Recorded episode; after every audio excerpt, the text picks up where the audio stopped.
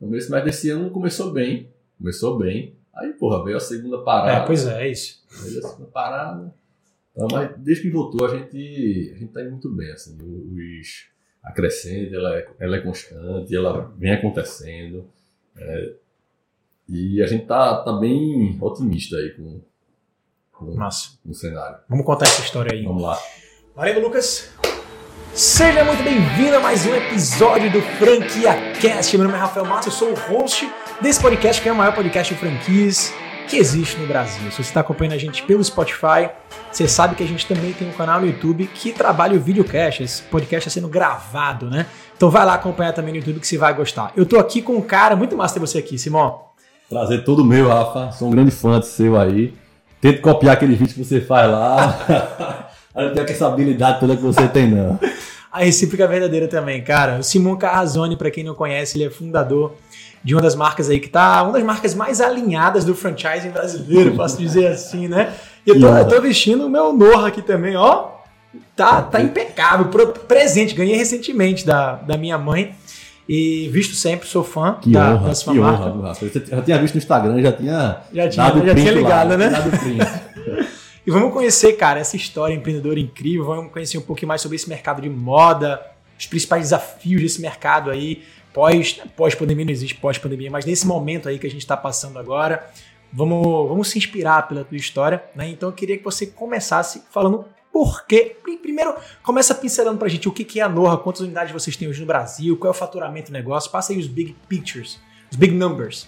Paz, eu, eu, eu até prefiro contar a história do começo, Rafa. É uma coisa que eu gosto de contar ela porque ela começou muito pequenininha, assim. Ela Então gosta- bora, vai. Eu gosto de contar ela no começo, é uma história que eu me orgulho muito de contar, porque eu trabalhava com outra coisa. Contando um pouco da minha história para chegar na história da Nova, rapidamente, tá? É um desafio para mim contar essa história de forma resumida, mas vamos lá. Qualquer coisa quando o Lucas estiver fazendo assim, ó, aí tu se liga, que é pra cortar o tempo. Massa. É, pô, eu comecei, me formei em administração, trabalhava com meu pai, na, na área de construção civil, nada a ver com o que eu trabalho hoje. Visitava a obra, chegava lá cheio de porcelanato na mão, falso da mocharife, tal. Nu- nunca me achei ali, nunca achei que eu fosse deslanchar ali. Me, lembro- que minha mãe falava comigo, Simão, se é isso que você quer. Eu não sabia para onde ir, até que aos 33 anos a gente fez uma viagem para Itália, eu e meus sócios. E Eram aí- amigos, na época É, eram só amigos. Exatamente, era- nós éramos amigos e aí a gente pô, vendo, vendo ali aquele, uma praça de ressaca, vendo aqueles homens italianos passando, tudo elegante, tudo no estilo assim. A gente olhava pra gente, assim, no nosso pé, a gente com aqueles Nike Shops, aqueles tênis coloridos assim, aqueles, pô, velho. Na época era. E, e passava aqueles caras elegante. Será que não cabe uma marca de, de sapato? O que chamava atenção pra gente era o sapato. Na verdade, era o estilo, mas porra, a- a- o que a gente vivia aqui no momento, na- naquela época, era de. Você ia pra uma festa de cada 10 pessoas, 12 usavam o mesmo sapatinho, aquele tênisinho da Austin e tal. Sim. Só pra eu entender, que ano era isso aí? Isso era 2000 e 2013. Tá. 2013 foi quando a gente teve o estalo, mas a Nurra ela nasceu em 2015 para 2016. Essa viagem foi em 2013, então. Foi, exatamente. Legal. E aí a gente pegou, ficou aquilo na cabeça, né? Ficou aquilo na cabeça, pô, será que não cabe? E a gente olhava para o mercado, o mercado de sapato principalmente, era muito carente. A gente entendia que, pô, o- quando a gente olhava para os players do mercado, eles, eles eram. Eles não estavam atentos ao que estava acontecendo. A gente, enquanto consumidor, a gente não comprava sapato nas marcas de sapato. A gente comprava em marcas de roupa que tinham sapato, que eram mais Verdade. atentas às tendências e tal. A gente, entrava, a gente entrava naquelas lojas de sapato e a gente não se identificava com nada. E, pô, será que cabe uma marca que tenha realmente, traga tendência, traga estilo, que traga um pouco mais de design? É, porque o homem, até então, brasileiro, ele se orgulhava de ter dois, dois três pares de sapato. Né? Ele tinha um preto, ele tinha um marrom pro dia a dia ali, E acabou-se. e ele tinha um sapatênis pro fim de semana. né? Verdade, E verdade. aí a gente, pô, velho, será que não cabe e tal? Aí aquilo ficou na cabeça, ficou na cabeça, até que eu conheci minha esposa, e minha esposa trabalhava com sapato feminino. Então eu Hum. comecei a frequentar um pouco desse universo e tal, comecei a... E aí eu, eu cheguei para um, um jantar, a gente tava, foi jantar com... é, ele fabricava sapato masculino, ela feminino, e tava eu e minha esposa. Minha esposa comprava sapato feminino só. E aí eu comecei a falar desse sonho que eu tinha, tal, pô, fui pra Itália, vi lá, quantidade de sapato, fiquei comecei a pesquisar muito, comecei, eu sou cheio de referência em casa, eu tenho muito desenho, muito- muita coisa que, que eu fiz, que tem uma pasta gigante de referência, aí, porra, vou fazer, vamos fazer essa tua marca? Aí eu, pô, velho, você me dar essa. Eu, eu topo. E Nessa época eu tinha o Pisco, que é um restaurante aqui. Eu tinha o Pisco, que foi eu- quando eu comecei a empreender. E aí eram os mesmos sócios. E aí eu Tá. fiz, pô, velho, vamos montar esse negócio de sapato e tal. No começo os caras até, vamos voltar aquela ideia, tá, vamos embora. E aí a gente pegou, foi pra, pra fábrica do cara, o cara deixou aqui o modelista lá, eu cheio de referência, assim, com vários desenhos, com várias... Tu várias... mesmo desenhava, não? Não, assim, eu, eu fazia meus rabiscos, né? Sei. Eu, eu pegava uma foto e dizia, pô, isso aqui, eu tirava isso aqui, isso aqui, essa- nessa costura aqui eu colocava isso aqui, isso aqui. Meio que uma coisa que eu nunca imaginei que tivesse. Um olhar. Voltado pra moda, assim. E, e nesse momento, quais eram tuas principais referências? Você falou que você tinha um book de referências. Era mais é, italiano? Era mais. Tinha alguma marca nacional? O que, que era? Nacional não tinha quase nada, era tudo. Eu entrava em, vários sites, ia revirando tudo. Eu viajava, e quando eu viajava, tirava muita foto de sapato. E aí eu tinha, eu tinha realmente na mão um arsenal de, de referências. Tá. E aí eu sentei com o cara, e aí eu, começava a mostrar pro cara, o cara, não, pô, eu tra- trabalho com sapato há 20 anos, pô, isso não funciona aqui no Brasil, não, pô. Isso aqui é, é muito moderno, tem muita cor, tal. Eu, não, mas eu quero fazer isso aqui, pô. Aí o cara, pô, vá por mim, não faço não, isso aí não vai dar certo. Vá por esse caminho aqui, que era exatamente tudo que se tinha no mercado. Uhum. Eu fiz, não, pô, eu não quero, eu quero, eu quero isso aqui. Aí, aí o cara, tá bom, tá bom, eu não- tu quer, vai, vai, vai, vai Pagando, né? Eu recebendo a minha grana aqui. Vale teu sonho. Aí a gente pegou, pô, fez a linha ali, só pra resumir, a gente fez a linha lá. E aí a gente pegou, voltou. Voltou cada um pro seu. Eu, eu- eu continuava trabalhando com meu pai. E aí, de repente, o telefone toca, meu telefone toca, era o porteiro lá do, do, do pé dos meus pais. Falou, ah, chegam uns sapatos aqui, ó, 300 pares de sapatos. Eu disse, meu Deus do céu, os sapatos chegaram, eu não tava preparado.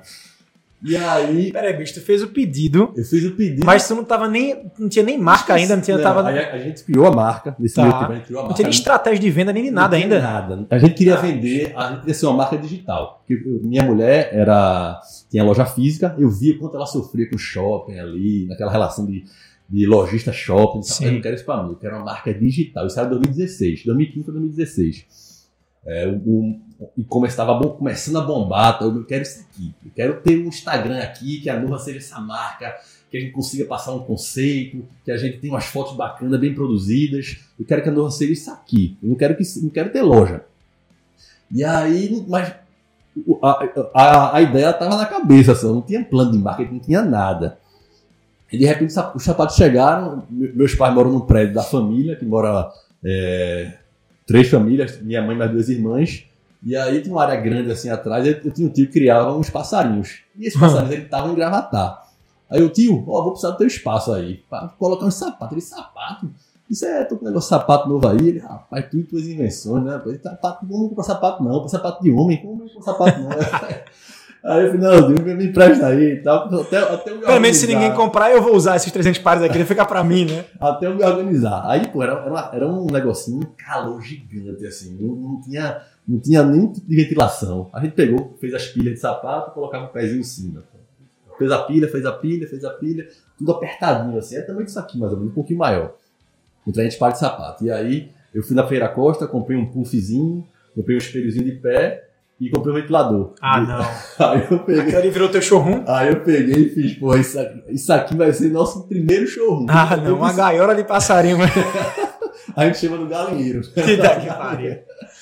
E aí a gente pegou e pô, a gente precisa, precisa testar, esse, ver se, se o sapato, se- como é que é a aprovação dos sapatos.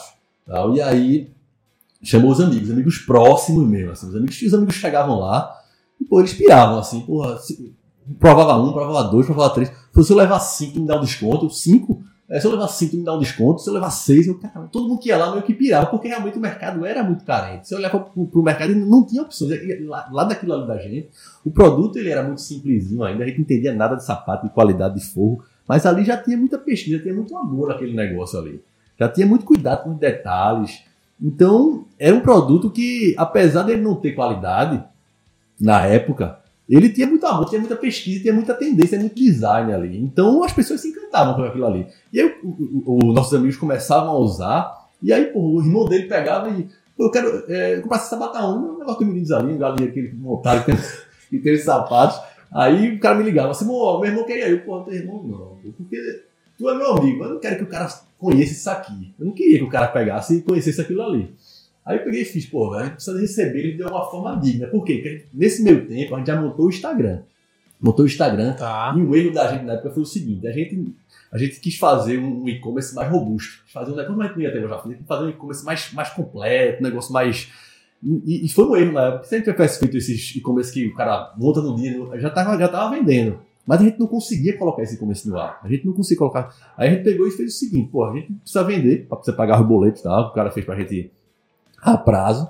E a gente precisa pagar esses, esses boletos, velho. E aí a gente pegou e fez: ó, vamos fazer o seguinte. Isso aí eu, eu, eu, eu senti ali que aquilo ali era meu negócio. Porra, me achei ali, recebi a galera numa, numa, empolgação da porra, mostrando, e falava do conceito, mostrava foto, como é que ele ia usar. Então me achei ali, eu falei, ó, pai, quero largar, velho. Quero largar. Eu era solteiro na época ainda. É, podia fazer isso. Ganhava, vamos dizer que eu ganhava 6x, fui ganhar nada.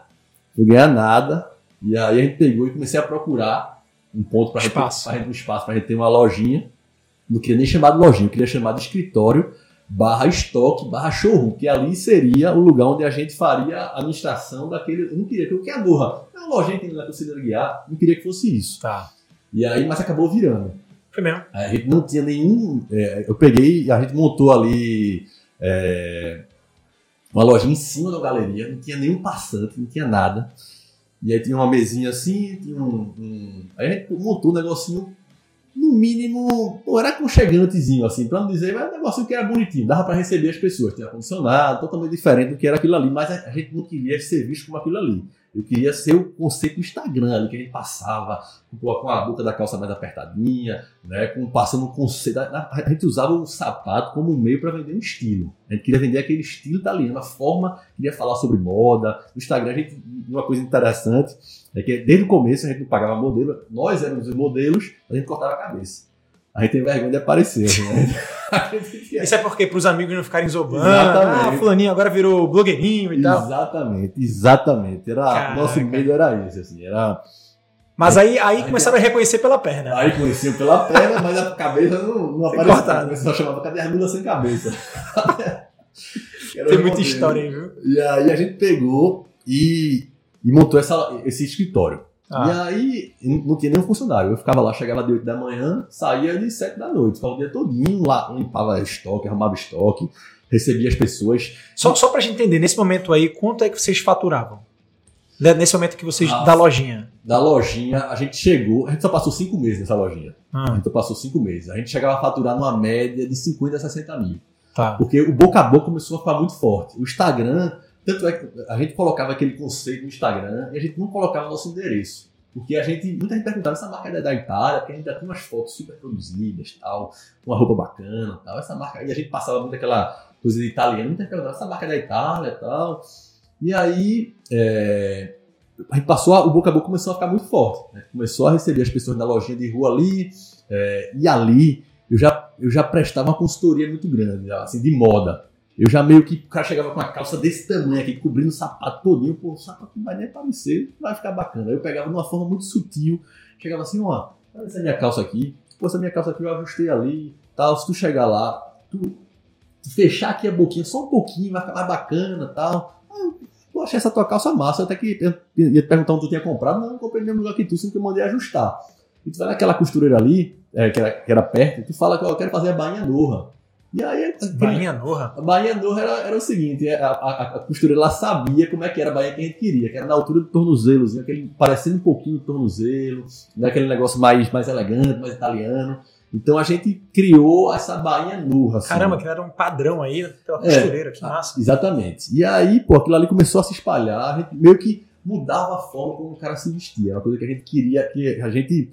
Hoje a gente olha aqui para Recife e a gente, pô, a gente se sente modéstia à parte, assim, a gente se sente um pouco responsável por essa mudança de como o homem enxerga a moda, assim, porque a gente realmente deu a cara a tapa e, e com o tempo a gente passou a aparecer nas, nas fotos, passou a fazer conteúdo, a gente colocava muito meio que certo e errado ali, moda não existe certo e errado, né? a gente meio que colocava como pode ser melhor, aí mostrava um, um um, um costume todo folgadão, tá? E mostrava depois com caimento, a gente explicava o que era caimento. Porque eu, quando via um cara bem arrumado, eu não conseguia entender, porque eu não, eu não conseguia ficar daquele jeito. E era tudo caimento. Sim. Né? A forma como, como, como o cara tava vestindo, tal, como ele ajustava a roupa. Sim. Então eu queria O- passar muito disso. O né? segmento de moda ele tem, ele tem muito isso, é a venda baseada é, pela educação, né? Você educa o teu cliente sobre moda, sobre estilo, sobre caimento, e ele vai começar a entender aquilo ali e vai consumir obviamente de você que você está educando, mostrando um caminho para ele, né? Exatamente. E aí tu já, desde cara, tu já se ligou que esse era o caminho da venda.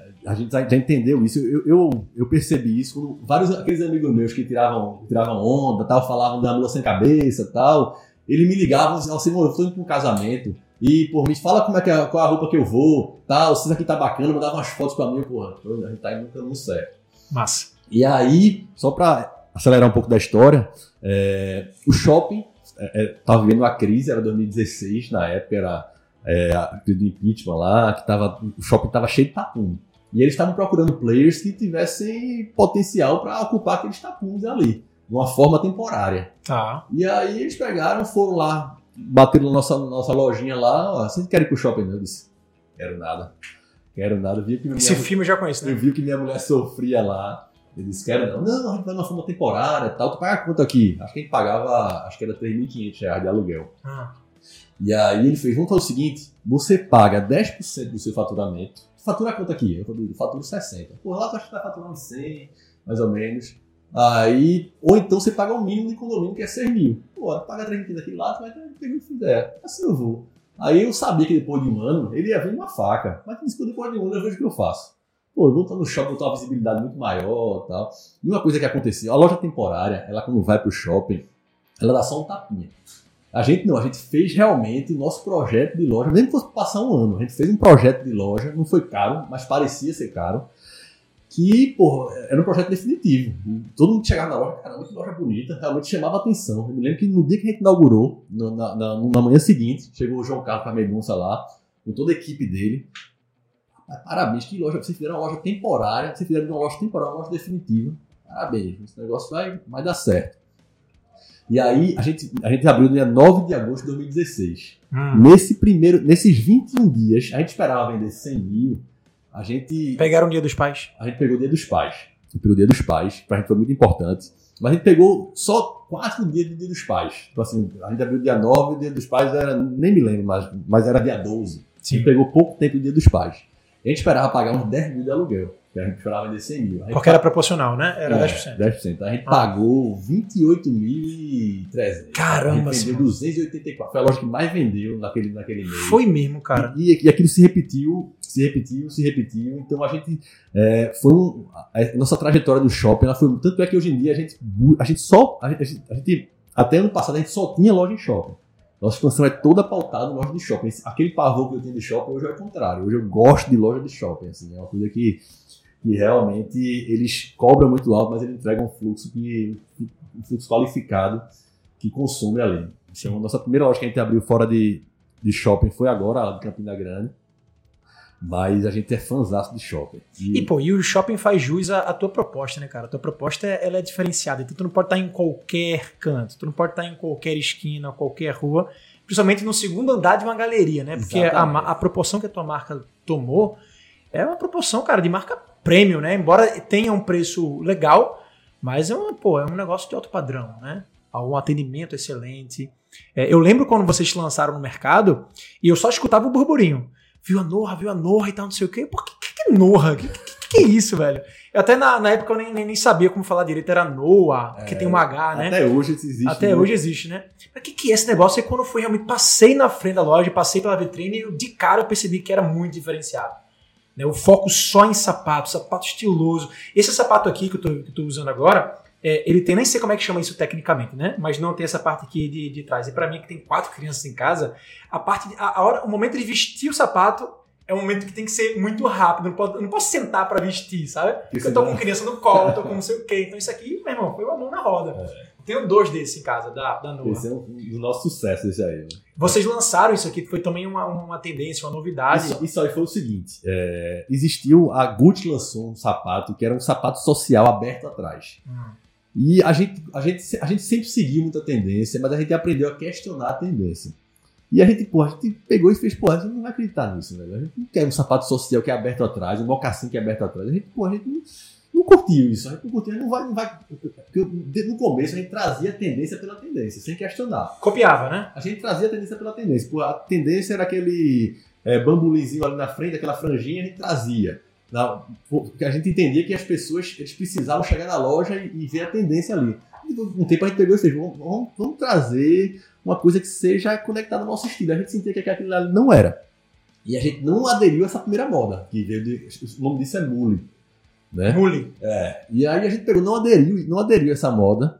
É, e, porra, foi um tiro certo da gente, assim, porque todas as marcas fizeram aquilo, aquele mocassinzinho aberto atrás, aquele sapato social aberto atrás, e, porra, não vingou, assim, foi uma coisa que a gente, a gente pegou e fez, porra, vamos criar o nosso, depois de um tempinho, depois de um serviço, vamos criar o nosso Ravelo, esse sapato Ravelo, Vamos criar, foi no verão, vamos criar o Ravelo Summer, que é ele aberto atrás. Né? A gente tem esse sapato fechado com elástico, que é nosso sucesso. Sim. E pô, vamos criar ele aberto atrás, com um designzinho, a gente um, fez um desenhozinho bem. um design bem bacana. E a gente imaginou, quando a gente fez esse sapato, que só quem ia usar esse sapato era a galera mais estilosa. Foi uma edição limitada que a gente fez, só para um verão. Mas, porra, deu muito certo esse sapato. Deu muito certo. A gente, porra, a gente tem que quebrar esse negócio de limitado aí, vamos fazer. E o que eu fico impressionado é que às vezes eu chego assim num, num consultório médico, chego no empresarial ali, eu vejo um CEOzinho assim, usando esse sapato. Eu porra, converso com ele, pô, que sapato eu sou dessa marca, pô, que massa, eu tenho todas as cores desse sapato, adoro esse sapato. Então a gente, a gente ser um sapato descolado e hoje é um sapato funcional. É mesmo, mas é mesmo, cara. É. é. confortável pra caramba e funcional, como você falou. Isso aqui pra mim é, é só pela funcionalidade. Eu, eu, gosto do design, é bonito e tal, mas eu uso muito pela funcionalidade, cara. E o conforto, né? Você falou de, você falou de Gucci. Além da Gucci, qual era as tuas principais referências até hoje da moda? Mas a gente, eu, eu, sou muito fã de Ferragamo, Salvatore Ferragamo, é um cara que pra mim sapato. Italiano? É, é uma autoridade, pra mim é um, é um cara que a gente usa muito como referência. A Todds também, a Todds é uma marca italiana também muito bacana. É, tem muitos players. A Amsterdã tem alguns players também que são muito legais. A gente, a gente viaja todo ano. Todo ano a gente vai para para Itália, para Holanda, para Feira de moda. Feira e para observar comportamento, para ver vitrine, para entrar no nosso departamento, pegar sapato, tirar foto, comprar. A gente faz, a gente realmente a gente a gente se força a estar tá estudando tendência, a estar tá por dentro ali do que está acontecendo, porque a gente não quer ficar com as marcas de sapato que a gente acredita que pararam um pouco no tempo. A gente Sim. não quer se acomodar em relação a isso. Então a gente, pra gente essa viagem é, é crucial. A gente volta com a cabeça turbilhando de ideia, assim. Então a, a gente realmente pesquisa hoje moda é, a fundo. Eu, eu, eu, nunca estudei moda, mas hoje é, eu nem me considero um especialista longe disso. Mas eu gosto muito, assim, realmente eu tô, eu, eu tô em casa, antigamente eu tava vendo jogo de futebol. Hoje em dia eu tô em casa vendo, vendo site, vendo. Eu nem sou muito fã de desfile, mas eu vejo muita referência, muita atrás de referência, de. de aqueles, tem um site, o WGS, que tem várias referências, assim, que é meio que um berço de. Onde todo mundo busca as. E a gente assina e a gente tem muita. É, tem muita ideia lá, então. É, eu hoje sou. Realmente me encontrei. Depois de. aos 33 anos, eu me encontrei a partir do momento que eu fui fazer o que eu gostava. Né, que eu nem sabia que gostava disso. Né? Eu, sempre, eu sempre fui um cara que, que sempre gostei muito. Tipo, quando eu viajava, eu não comprava eletrônico, eu comprava roupa, eu comprava sapato. Né? Então. É... Você já tinha esse interesse, essa curiosidade? Já tinha esse interesse, mas a gente despertou. Nunca imaginei que ia, que ia trabalhar com isso. Quando você vê essas marcas gigantes aí, né? Sim. Pô, vamos competir com a, uma Richard, com, a, com essas marcas gigantes, né? Mas, pô, a gente começou a dar nosso pezinho ali, foi no show devagarzinho, com muito com muito amor, né? Com muita, muita vontade, assim, com muito propósito, um propósito que a gente nem sabia que a gente tinha, assim. O propósito ele foi sendo construído essa questão de da educação, né? Educação de, de, de, de moda masculina, de, de conteúdo, ela veio com o tempo. Assim, a ideia da gente era nunca nasceu para ser nosso, nosso negócio principal. Ela nasceu para ser meio que um hobbyzinho ali que a gente tinha.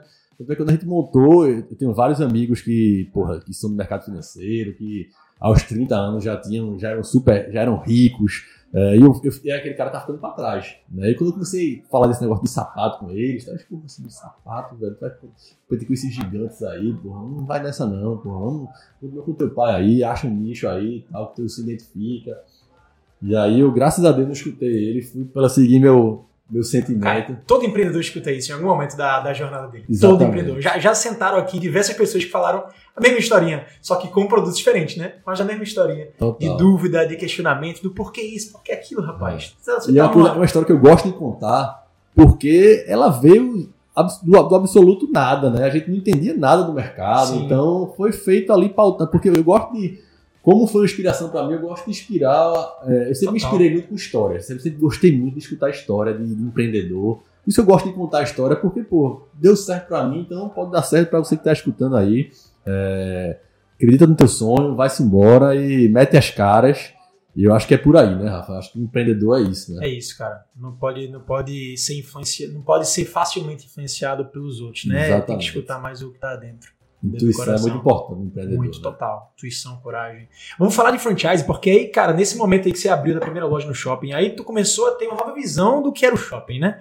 Faturando naquela loja ali, é, uma loja que não era permanente, uma loja temporária, 280 pau.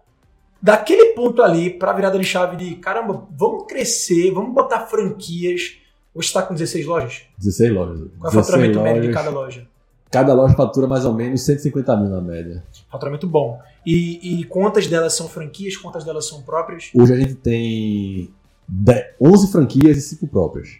Tá. E já presente no quase Brasil todo, né, cara? Quase, a gente está em 11 estados. A gente Caramba. vai abrir, abrir nossa primeira loja na região sul, a gente não tinha nenhuma. Vai abrir agora esse ano ainda, Pô, Balneário maravilha. Camboriú. Parabéns. É, que acho que vai ser uma grande vitrine muito, lá. Foi, foi muito rápido. Assim, e, e essa parte de, de franquia, desde que a gente, no primeiro dia que a gente abriu, a gente nem, não entendia nada desse mercado de franquia, né? De franchise, a gente não entendia nada.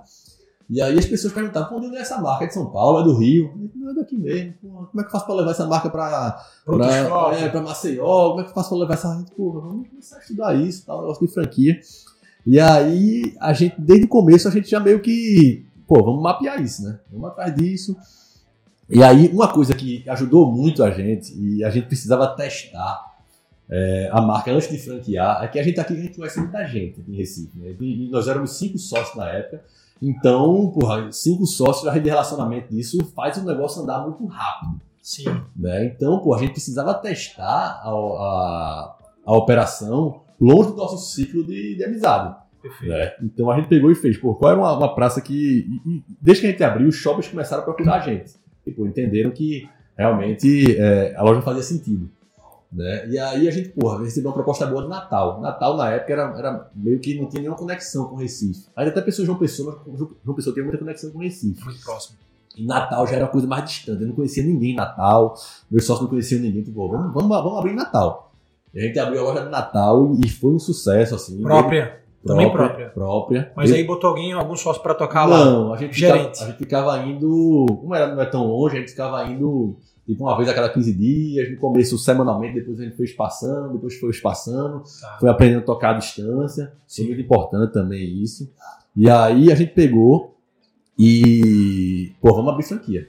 Aí a gente pegou e tava doido pra abrir. Um amigo meu tinha, tinha feito uma, uma formatação de franquia com uma pessoa e fez, pô, faz com esse cara.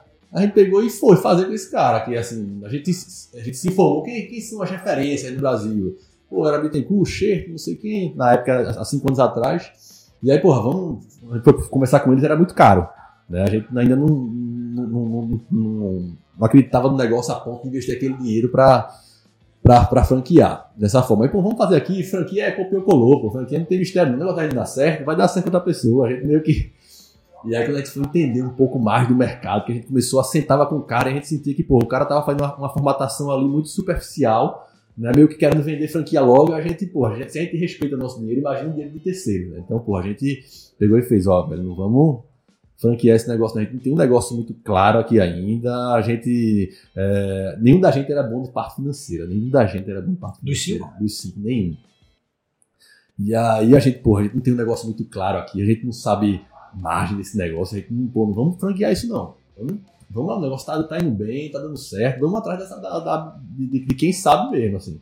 E a gente fez a formatação muito séria, passou seis, oito- de seis a oito meses fazendo, o cara veio pra cá, se enfiou. Mas peraí, aquele cara que você, você chegou a contratar ele pra a formatar? gente chegou a contratar. E aí, desistiu assim no desistiu, meio? desistiu. No meio do negócio. A a gente- conclusão era que vocês não estavam prontos ainda. Não. E o, negócio, o Não, cara o- também não estava não, o- fazendo. O, o cara queria formar, o cara já queria vender franquia, já tinha Entendi. Ele interessado. queria queimar etapas. ele queria queimar etapas. E a gente, pô, a gente queria respeitar o processo porque a gente, porra, a gente, nós somos pessoas muito sérias, a gente não queria vender um negócio que, que a gente não tinha segurança total do negócio. Sim, sim. Então a gente fez, ó, vamos, se a gente quer vender esse negócio para alguém, se a gente quer é, escalar esse negócio, a gente precisa ter segurança. E aí a gente foi, fez a formatação, aquela formatação profunda mesmo, assim. Então a gente realmente pô, identificou várias, várias, vários problemas, vários buracos, assim. No- Qual- qual- dá um exemplo aí pra gente dos principais gargalos que vocês enfrentaram nesse, nesse ponto. Ou seja, vocês estavam com duas unidades rodando, eram duas? Ah, Eram, eram duas, e aí eles sugeriram da gente abrir uma terceira, um shopping menor. Porque, pô, uma loja que faturava 280 dar dinheiro era muito fácil. Sim. Uma loja que faturava na no Natal, faturava 180 mais ou menos, também era, era fácil dar dinheiro. A gente precisava Validar um outro perfil. testar uma né? operação que faturasse 100 e desse dinheiro. Porque, pô, Entendi. vai, vai, vai que tu quer abrir uma loja em, em Caruaru, que é uma loja que, pô, tu, tu vai, tu, não tem esse expertise de fazer uma loja que fatura 100 e dar dinheiro. Aí a gente abriu uma terceira loja, foi no Plaza, que é um shopping de bairro, né, um shopping que a gente sabia que não ia faturar tanto, a gente precisava fazer aquela loja dar dinheiro. Então, pô, a gente foi, começou faturando 80, 90, 100, e a gente começou a ter um ali, pô, agora a gente está preparado para faturar, para franquear os três modelos. No nosso, como o, do- do- faturando muito, com 280, com nossa influência, longe da nossa influência, que foi Natal, que a gente não tinha nenhum tipo de relacionamento e a loja deu muito certo, o modelo Ah. deu muito certo, Sim. e uma loja menor, faturando menos, para que também deixasse uma rentabilidade. Perfeito. Então, Você percebe quando o negócio é franqueável, quando você consegue facilmente é, delegar a operação, ou seja, não depende de uma única, do dono tá ali olhando 100% para aquilo, e não depende de nenhuma mão de obra especializadíssima, né? Ou seja, com o sistema que você criou, validou a segunda loja, você só fazendo essa ponte aí de 15, 15 dias, e a terceira no outro perfil de, de ponto comercial. Aquilo ali para vocês já foi claramente uma validação de que o negócio seria franqueável. Né? E dentro dessa formatação aí é, que, essa, que essa consultoria fez, quais foram os principais pontos de ajuste para vocês levarem de fato o negócio para as mãos de um franqueado? Sair da gestão de vocês para a mão de um franqueado. Teve a ver com a parte de produção, cadeia produtiva, teve a ver com logística, teve a ver com sistema. muito processo. A gente era muito fraco na parte de processo. Ele processualizou tudo. A parte de, de financeira também, de markup. Ele disse: Ó, esse markup que vocês têm aí, que a gente Chegou a mexer em preço então? chegou a mexer em preço. Ele Legal. disse: Ó, esse markup que vocês têm aí, o franqueado não vai ganhar dinheiro. Você teve que aumentar um pouquinho a- a- a- o markup do produto para justificar ali o franqueado ter que pagar os royalties e todos os outros custos. Teve que dar um. Teve que dar um, um... O aumento não foi tão considerável, não, mas ele fez: Ó, você precisa mexer nesse markup, que assim, pô, vocês, vocês, vocês estão ganhando muito pouco, tá? Ele disse: vocês, nesse, a gente não entendia nada de varejo, né? A gente não tinha realmente.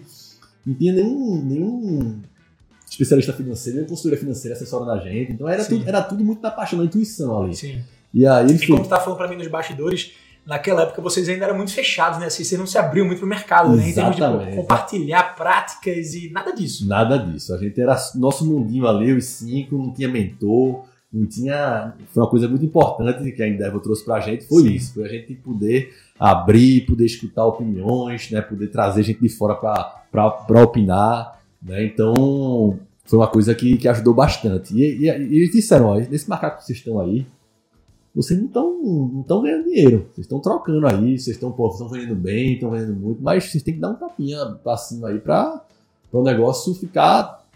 Ter um retorno para vocês e dar um retorno, um retorno pro franqueado. Sim, perfeito. E aí foi uma coisa que, que marcou bastante, outros pontos não, não tá Mas ele, ele, ele mexeu em muita coisa da gente, assim. Realmente, ele chegou lá e fez, ó, quem é que faz o quê? Aí, não, todo mundo aqui faz tudo. Tá? Cinco. Mesmo, na- na- os três, na época só dois que estavam dentro da operação no começo, só Entendi. dois. Estavam dentro da operação a fundo. Quem é que faz o quê? Não, a gente faz tudo aqui, a gente divide tudo. Não, vamos, vamos colocar isso aqui, fica mais parte pela parte financeira, aqui na parte de produto. Tá? Começou a. O, o, bom da formatação é isso, cara, que tem até um toque de governança, né, do, pro negócio, né? Porque como, como eu sempre digo, Simão, cara, todo negócio deveria nascer com mentalidade de franquia, cara. Se todo negócio já nascesse preocupado com o modelo, com o sistema, com os processos, cara, independentemente do, do, da forma que ele vai expandir, se vai ser com sociedade, se vai ser com é, capital próximo, se vai ser com franqueado, cara, o negócio tá redondo ali para ser, pra ser escalável, né? Exatamente. É, então, porra, muito legal, porque até governança é, vocês foi eles, eles, mexeram em tudo, assim, a, a gente, e a gente, como a gente, ninguém era da área, a gente escutava tudo com muita atenção e com muita humildade, a gente sempre recebeu, uma coisa que até hoje a gente como a gente não se considera expert nisso, porque a gente está nesse mercado há muito pouco tempo, se chegar um consultor falando pra gente, ó, oh, isso aqui não é assim, a gente escuta, a gente é muito. É uma coisa que ajuda muito isso. Ah, a, a, você realmente ter a humildade de escutar. E, e às vezes vem os consultores de, de, de, outras marcas assim, eles ficam até impressionados como a gente dá, como a gente dá voz. Sim. Né? Como, a gente, como a gente escuta. Né? Vocês se consideram conservadores? Eu acho que não. Eu acho que não. Sabe por quê? Porque a gente foi tudo tão na intuição, assim. A gente quebrou tanto tanto paradigma de varejo, assim. A gente chegava com as pessoas de fora, assim, de shopping, chegava lá, ó, assim, o estoque de vocês tá pra. tá pra quantos meses? A gente, pô, sei não, assim, a gente tá. tá se a gente tivesse. É, feito um plano de, de, de negócio muito bem feito, se tivesse escutado muita gente, a gente não não surpreenderia tanto como a gente surpreendeu no começo. Então as pessoas entravam na loja lá, o cara via aquela variedade de sapato assim. O cara que era, já era do mercado, os caras são doidos. Os caras tão... Eu me lembro que na época tava muito em alta mocassim. E aí. Meu sócio pegou e chegou lá, que era mais. Começou a aprender um pouco mais. Porque eu sempre fui a paixão, sempre fui aquele cara que gostava de chegar na loja e encantar as pessoas, gostava de ver o olho da galera brilhando e tal. E aí ele disse, não, pô, tem 10 mocassins pretos aqui, pô. Aí eu explicar para ele a diferença de cada um. Não, pô, isso aqui, ó, tá vendo que esse, esse cortezinho aqui é um pouco mais rente, esse aqui a gravata é, é prata, esse aqui a gravata é marrom, é, é preto e tal. Aí ele, só quem vê isso é tu, pô. Isso aqui tá me atrapalhando no estoque lá, tá deixando uma sobra gigante lá de, de sapato. Quando, quando esse aqui chega, esse aqui não vende mais. Então a gente tem que começar essa inteligência. Então a gente aprendeu muito na. apanhando. Aprendeu muito na raça, velho. Então, se tivesse tido uma consultoria desde o começo, talvez a gente tivesse sido mais assertivo, mas também talvez não tivesse encantado tanto. Porque Sim. as pessoas realmente, quando chegavam lá, a variedade que o cara encontrava lá era, era absurda. É mais do que hoje, porque hoje a gente já aprendeu bastante, né? Hoje a gente já. Esse negócio de que, porra, de ter 10 mocassins, pro, pro cliente era muito bom. O cara tinha 10 opções ali pro cara escolher. Hoje o cara tem 3, assim. Tem. Claro que tudo mais assertivo e tal, mais mas pro cara era muito bom, né? Ele realmente brilhava o olho, né? Então se a gente tivesse talvez essa, essa, essa, esse olhar muito de varejo, tivesse alguém que fosse de varejo, a gente talvez não tivesse tão disruptivo para a época. Entendi. Então, Faz sentido, cara. Faz total sentido. Falando, falando do, do, modelo de franquia agora, traz pra gente um pouco dos números do negócio. Explica pra gente o modelo de franquia, só pra gente entender. Se tiver alguém em casa que queira, por exemplo, comprar agora uma franquia da Nurra é o seguinte, uma franquia da Norra hoje, ela custa, ela pronta, em média custa em torno de 300 a 350 mil. Já com estoque, já com estoque, de giro, já com estoque, capital de giro. Porque na verdade, franquia. varia um pouco pela questão do estado como a loja está. Às vezes a gente chega Sim. numa loja, que a loja tá lá, já, já tem um mezanino, já tem um piso que a gente dá para aproveitar, né? Porque a gente é uma franquia que é, a gente não. A gente padroniza, mas a gente não amarra muito, assim. A gente, a gente não, não coloca tantos, tantas prerrogativas. Tipo, esse móvel tem que comprar aqui, isso aqui. A gente, pô, se tem um marceneiro bom que consegue fazer esse, esse sofá aqui. Esse estofador, um, estofador, um marceneiro com estofador consegue fazer esse sofá aqui no mesmo padrão. Se a gente aprovar, então é, a gente tem uma franquia muito flexível em relação a isso. A gente realmente só, só ganha no royalties. Então a franquia é muito transparente também, a gente não ganha, não tem nenhum royalty interno, nem, nem nada disso. Em cima de produtos, tá querendo dizer isso? É, na, na, na compra, então é, é uma, é uma franquia muito transparente. E... Os teus royalties são no sellout, é na venda mesmo, no faturamento ou na compra do produto? Na compra do, do produto. Do selling. do selling, né? Isso, na compra do produto. Tá. E, e, esses produtos eles vêm todo de vocês, vocês que fornecem para a rede inteira. Exatamente. E qual é a média de faturamento, payback para esse investimento de 350 mil? Geralmente o payback está entre 18 e 24 meses. 18 Legal. e 24, Bom. 18 e 36 meses, na verdade. né? Sim.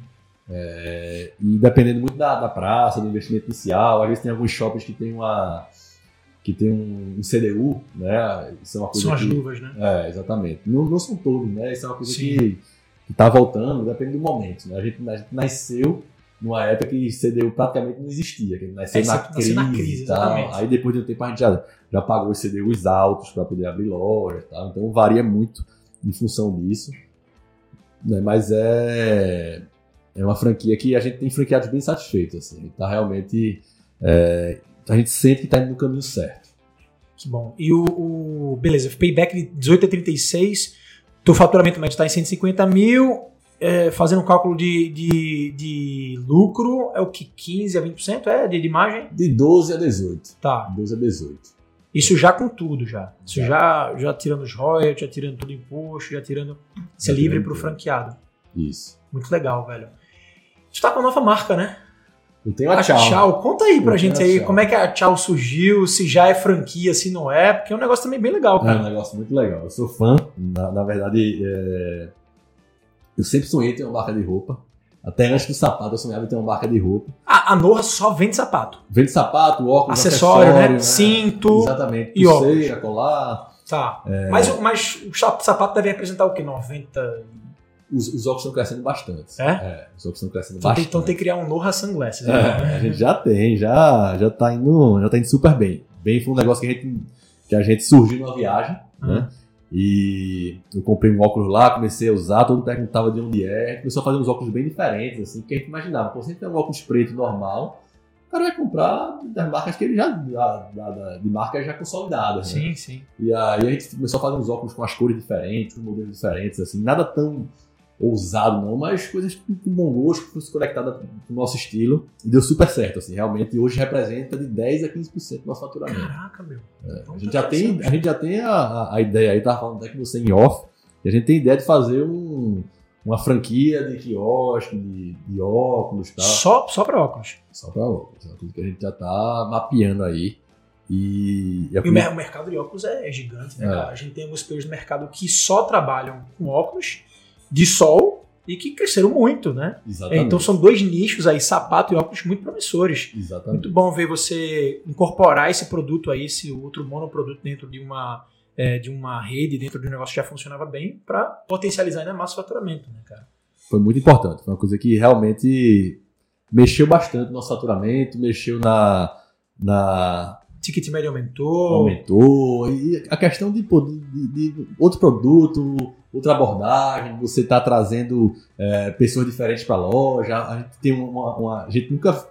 A gente até já teve um aluno de, de- de sapato feminino, mas durou muito pouco. E a gente está trazendo mulher para dentro da loja agora com, Com os óculos, com porque os óculos são unissex. Os óculos são unissex. Ah, legal. A gente fez pra homem, mas as mulheres chegando na loja, pô, que bacana, provava, comprava, a gente começou a estar fazendo uma linha agora também, mais voltada para as mulheres também, assim, que Pô, que massa, cara. é, foi uma coisa que, que deu muito certo.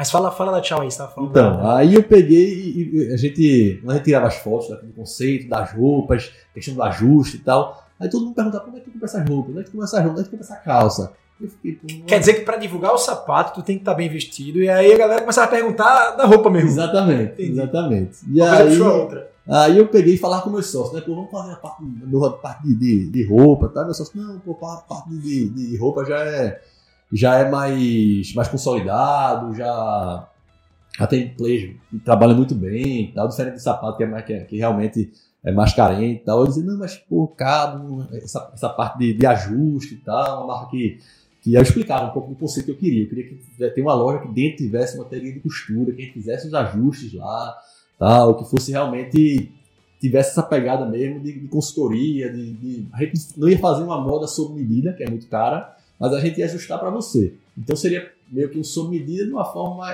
bem mais em conta, Entendi. né? E aí meu sócio, não, pô, acho que vai dar certo, e tal. Aí eu peguei, ó, então só fazer o seguinte, eu tenho dois irmãos, que um era, um era até sócio da Noa também, e mas nunca nunca tocou opera, nunca entrou na operação.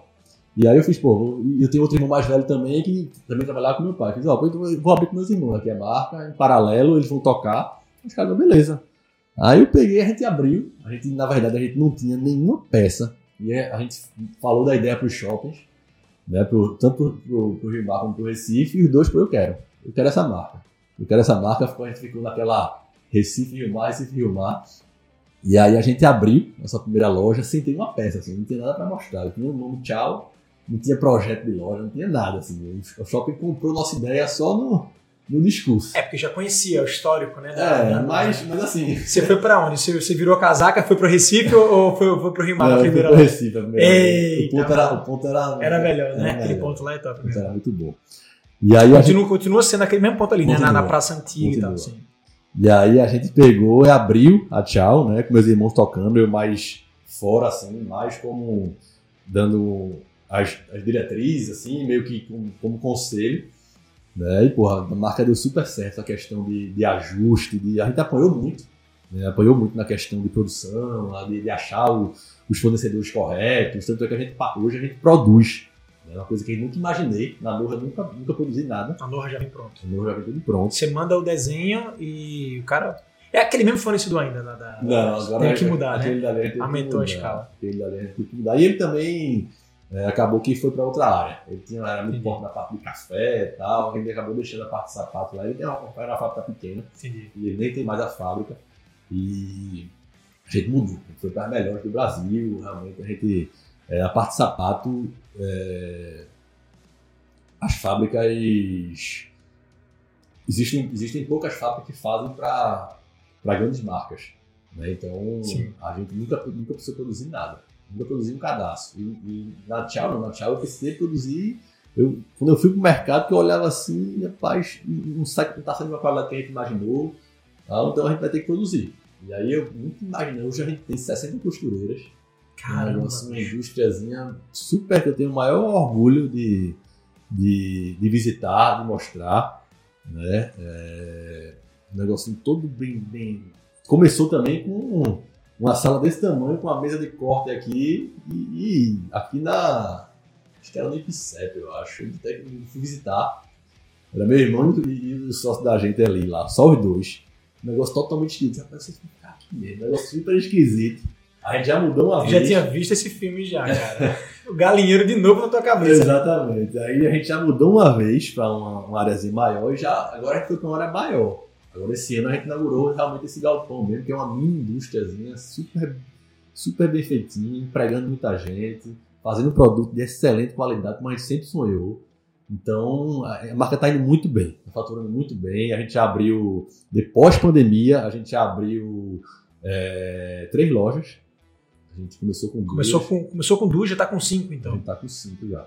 Já saiu aqui do estado. A gente tem João Pessoa, e tá. tem quatro aqui em Recife, e, e já tá, já tá, já virou franquia não? Ainda não, ainda não pela questão, já tenho, já tenho várias pessoas interessadas, players que eu tenho muita vontade de abrir a franquia com ele.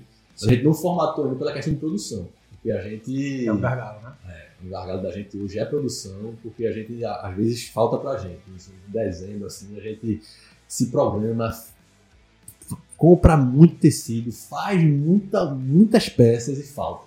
Então a gente, pô, se falta pra gente, né? Vai faltar pra Mas é um problema bom, cara. É, isso aí é, é fácil de resolver. Isso aí dá pra você resolver tranquilamente. O, o, conservadorismo tá chegando um pouquinho aí, viu, agora, viu? é, tá. lá, lá, na Norra não foi não, mas agora na Tchau acho que tá chegando. Agora a gente começa a, a... Cada vez que você vai ficando mais maduro, né? Você vai. Você. Para não dizer velho, né? É.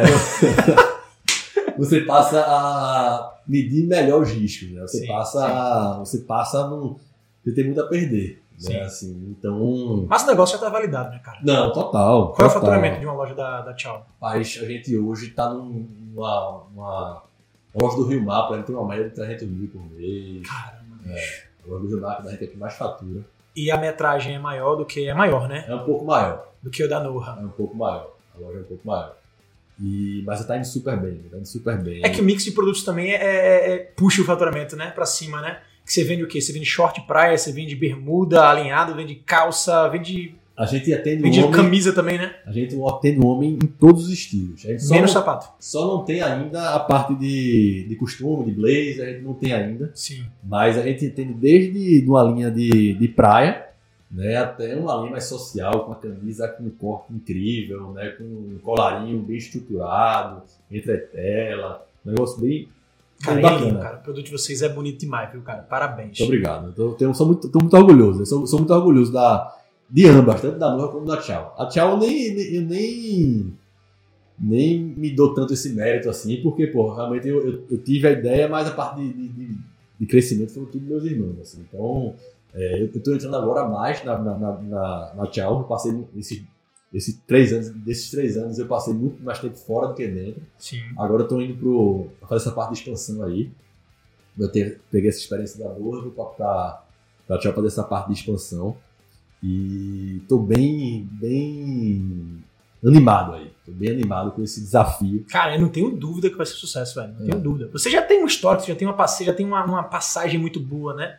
É, pelo franchise com a Norra. Eu tenho certeza que a Norra vai crescer ainda muito pelo Brasil. Tá chegando agora, né, cara, no sul. Então tem muito que explorar e a Tchau também.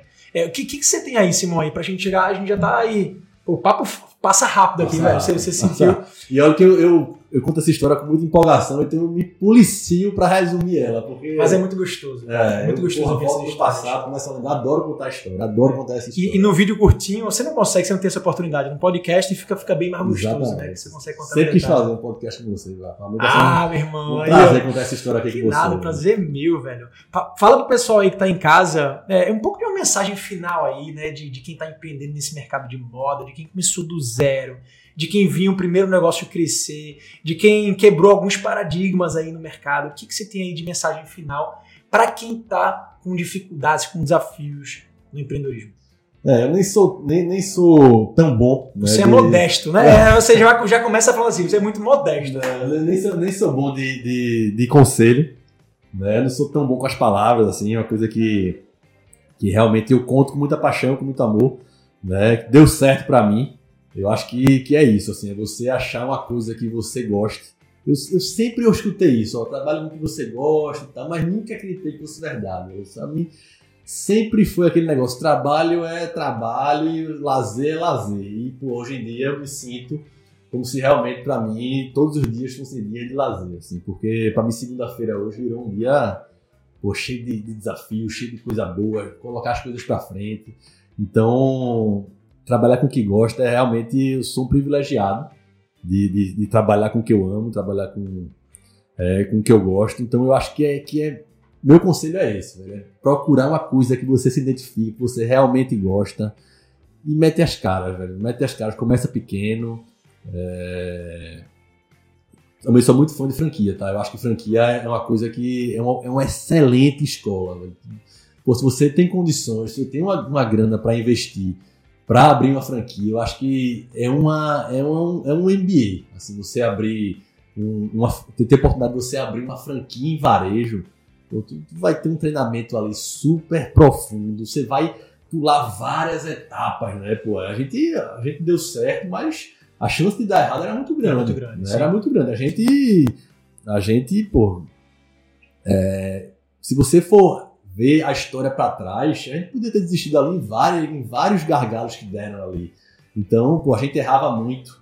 né? Nossa sorte era que a gente vendia muito, mas se, se a gente tivesse algum mês que, que desse alguma bronquinha ali, o fluxo de caixa da gente não ia se pagar, a gente podia quebrar ali. Então, eu acho a franquia, eu acho um- uma excelente oportunidade de você de você aprender na prática, né? de você realmente pô, pegar um- uma história que você se identifica, né? uma história bacana assim, um, um, um, existem franquias em todas as áreas que eu tipo, pô, se eu não fosse tivesse se eu não tivesse empreendido nessa área, com certeza eu pegava uma franquia dessa aqui. Eu, hoje me identifico com muitas franquias, assim, com muitos produtos que eu fico, porra, ia ser, ia ser gostoso trabalhar com isso, né?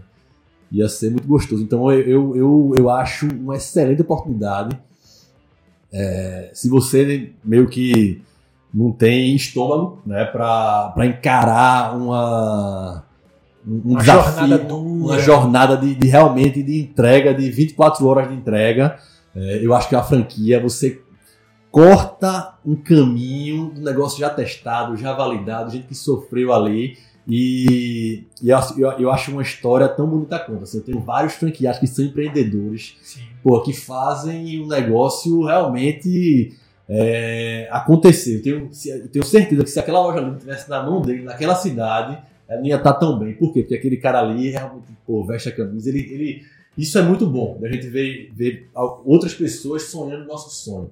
Né? Então é uma das coisas que eu quero muito ver isso com a Tchau, porque pô, eu vejo muito na noite, eu tenho franqueados incríveis, que são empreendedores, que são muito capazes, que têm que tem é, uma veia empreendedora incrível e que se tivesse é, feito uma marca, eu acho que teria dado certo, mas, porra, resolveram sonhar junto com a, o sonho junto com a gente aí, estão indo super bem. É muito gostoso ver isso, né, cara? É. O sonho sendo compartilhado, sendo dividido. Eu, eu, percebi, eu percebi muito, Simão, quando eu fui morar nos Estados Unidos, que, porra, o americano ele tem uma mentalidade um pouco diferente do brasileiro. O brasileiro não sei o que acontece, mas é como se é, você não tivesse. Você não pudesse se orgulhar com a história do outro. Você sempre tem que. É, é, o ego do brasileiro querer fazer algo só dele, é o ego muito egoísta mesmo, sabe? De querer, sei lá, é, inventar tudo, fazer tudo. Porra, se tem um negócio é, que já tem. Se tem um negócio parecido com essa ideia que você tem hoje, que é um negócio, cara, bom, promissor, tá validado, que tem um DNA similar, que tem valores similares, não cola com isso aqui, cara. Exatamente. Em vez de tentar fazer, dividir né, os mundos à parte, meu irmão, bora colar, bora se juntar. Nos Estados Unidos existe muito mais essa mentalidade. Porra, tem algo bom, eu vou colar contigo. Porra, tem bom pra caralho nisso, eu vou estar junto contigo, em vez de estar querendo concorrer. É. Né? Obviamente, porra, tem muito espaço no mercado para você encontrar o seu diferencial e montar um negócio do zero. Mas se você não tem o guts, né, o estômago de fazer isso, e já, se já tem um negócio similar, por que não estudar ele para se juntar? Pô, pra se Exatamente. A mentalidade do brasileiro aqui é que franquia, é, quem ganha dinheiro é só o franqueador que franquia não presta porque é, o franqueado ele é funcionário do franqueador. Cara, pelo amor de Deus. Mas eu acho que isso está mudando muito, Serra. É uma coisa que, eu, que eu, eu, fico muito orgulhoso de ver, né, essa mudança. Né? Você é um dos grandes responsáveis por, por abrir esse universo de franquia, né? E eu, eu, eu consigo enxergar hoje essa mudança, assim, de os franqueados que a gente tem são muito assim, né? são muito de, pô, me identifiquei com o teu produto, é, eu tinha condições de criar aqui um negócio parecido com o teu, mas, porra, você não seguir junto aqui. Sim, tem valor em ambas as partes. Exatamente. É o ganha-ganha do caralho. Cara. Exatamente. Eu acho, eu sou, eu, eu sou fanzaço de, desse universo, conheci depois, talvez eu tivesse conhecido antes. Eu tinha ido por esse caminho, Sim. né, e teria me achado, porque realmente eu, eu conheço várias franquias é, que são muito promissoras, né? que são muito bacanas, gente que já está super consolidado, gente que está começando. Então eu, eu, gosto muito desse universo e teria seguido por ele sem dúvidas. Ah, vai, já, já seguiu é, e já vai seguir novamente. Meu velho, sucesso grande aí para você. Muito obrigado de verdade pela oportunidade. Para mim foi um prazer, prazer grande aí. Sempre quis estar tá aqui, estou aqui hoje e Felizão, felizão, super orgulhoso de contar essa história para você. Valeu, meu velho. Quem quiser te seguir aí, ver aquele perfil com os óculos bonitão lá, qual é o teu perfil aí pra galera seguir? É, Simon, Simon Carrazone. É até difícil, S-I-M-O-N, navio. É uma dúvida que fica se é com M ou com N. Sim. Com N, Carrazone, C-A. Tudo junto. R-R-A-Z-Z-O-N-E. Show de bola, galera. É isso aí, ó. Mais um Franquia Cash para vocês. A história de hoje com o Simon Carrazone da Norra Shoes e da Tchau, marca mega promissora, tá aí para vocês. Espero que vocês tenham se inspirado. E como sempre, encontro vocês na próxima. Um grande abraço, beijão, valeu. Falou, galera!